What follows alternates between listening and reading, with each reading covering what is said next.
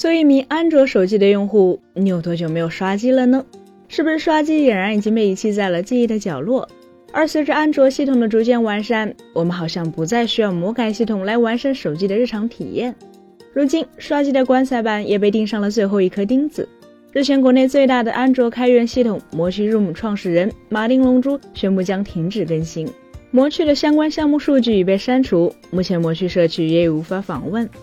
尽管“山库跑路”这个说法略带自嘲，但从创始人口中说出，可见魔趣任务确实已经是前途无量，也意味着安卓刷机终究成为了过去式。要想当年，安卓刷机圈子完全不是如今这一派萧瑟的景象，而是万物进发，生机勃勃。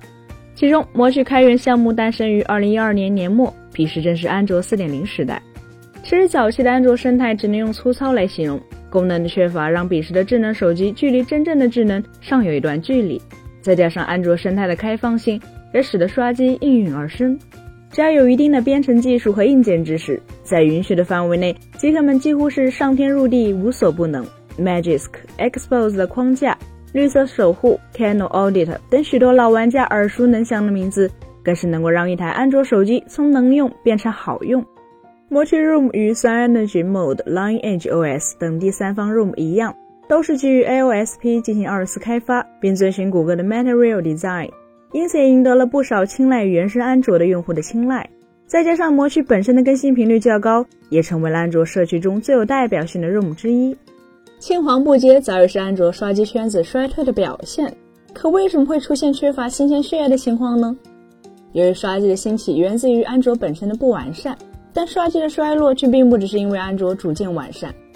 用系统愈发完善来解释 iOS 越狱无人问津是恰当的。毕竟 iPhone 用户追求的就是稳定、安全的体验，可安卓的调性却是开放、自由，天生就更契合爱折腾的用户。根据 CNIC 在2022年4月发布的第四十九次中国互联网络发展状况统计报告显示，截至2021年12月，我国手机网民的规模已达10.29亿。即便是以 iOS 用户占全部手机网民的百分之二十五计算，使用安卓手机的用户规模起码也在七点五亿以上。如果其中仅有百分之一的用户是受众群体，那么安卓刷机社区的规模也达到了百万量级。通过百度搜索指数，不难发现，刷机这个关键词的用户画像呈现了高度的相似性。主体是大中城市的二十到三十九岁的男性用户。以互联网行业的经验来看，潜在用户规模存在，用户有消费能力。如此规模的社区应该是有前景的。可百度搜索指数显示，刷机的热度主要集中在2016年之前，并且在2017年出现了一个断崖式的下滑。在许多业内人士看来，安卓刷机衰退的根本原因是用户心有余而力不足，并且刷机的门槛自2017年后也越来越高。从2017年的安卓八开始，谷歌方面逐渐收紧了相关权限，曾经宽松自由的时代已经过去。更为重要的是，手机厂商对于刷机的态度也出现了一百八十度大转弯，从默许乃至欢迎变成了不鼓励、不支持，甚至是反对。其实不是这一届安卓用户折腾不动了，而是大家没法折腾了。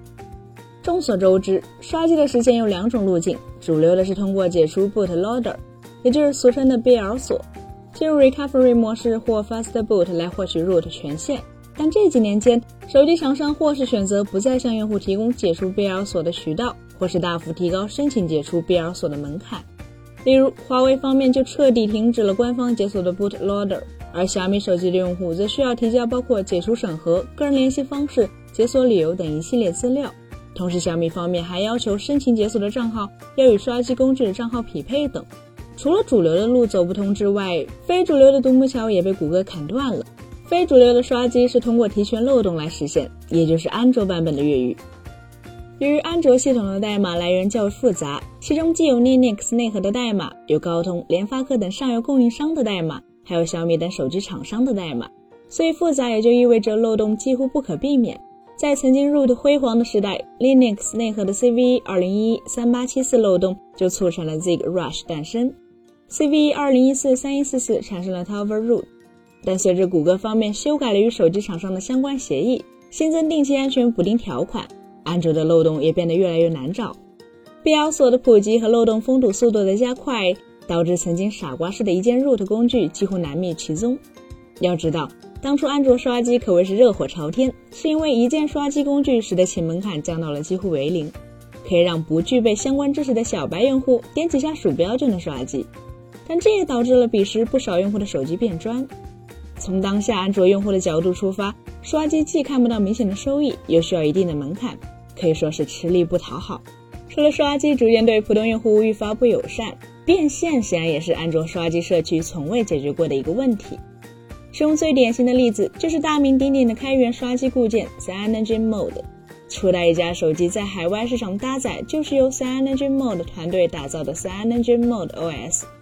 由于表现优异，使得运营团队被投资机构相中。然而，Cyanogen Mode 的公司化却导致了社区的抵制。一部分为 Cyanogen Mode 做贡献的社区参与者纯粹是反感商业化，而 Cyanogen Mode 又争取不到支持商业化的群体。毕竟你为 Cyanogen Mode 落地了解所功能，他为 Cyanogen Mode 实现了快充，其他人为 Cyanogen Mode 优化了通知功能，大家的贡献又要怎么分配呢？再加上谷歌、苹果近年来纷纷为漏洞开出了极高的赏格，单个漏洞赏金猎人可要比在为爱发电的社区和商业化之间进行绞尽脑汁的平衡要省事儿得多。简而言之，相较于苹果对于越狱动辄诉诸法律的强硬态度。谷歌与安卓手机厂商用的则是水滴石穿之计，包括不给被咬锁这类客观上限制刷机的方式，以及提升自家 ROM 使用体验，这样从主观打消用户刷机的策略，慢慢消灭了安卓刷机的土壤。本期节目就到这里，更多精彩大家可以关注我们三叶生活的官网或全民大同名账号查询更多信息。咱们下期再见，拜拜。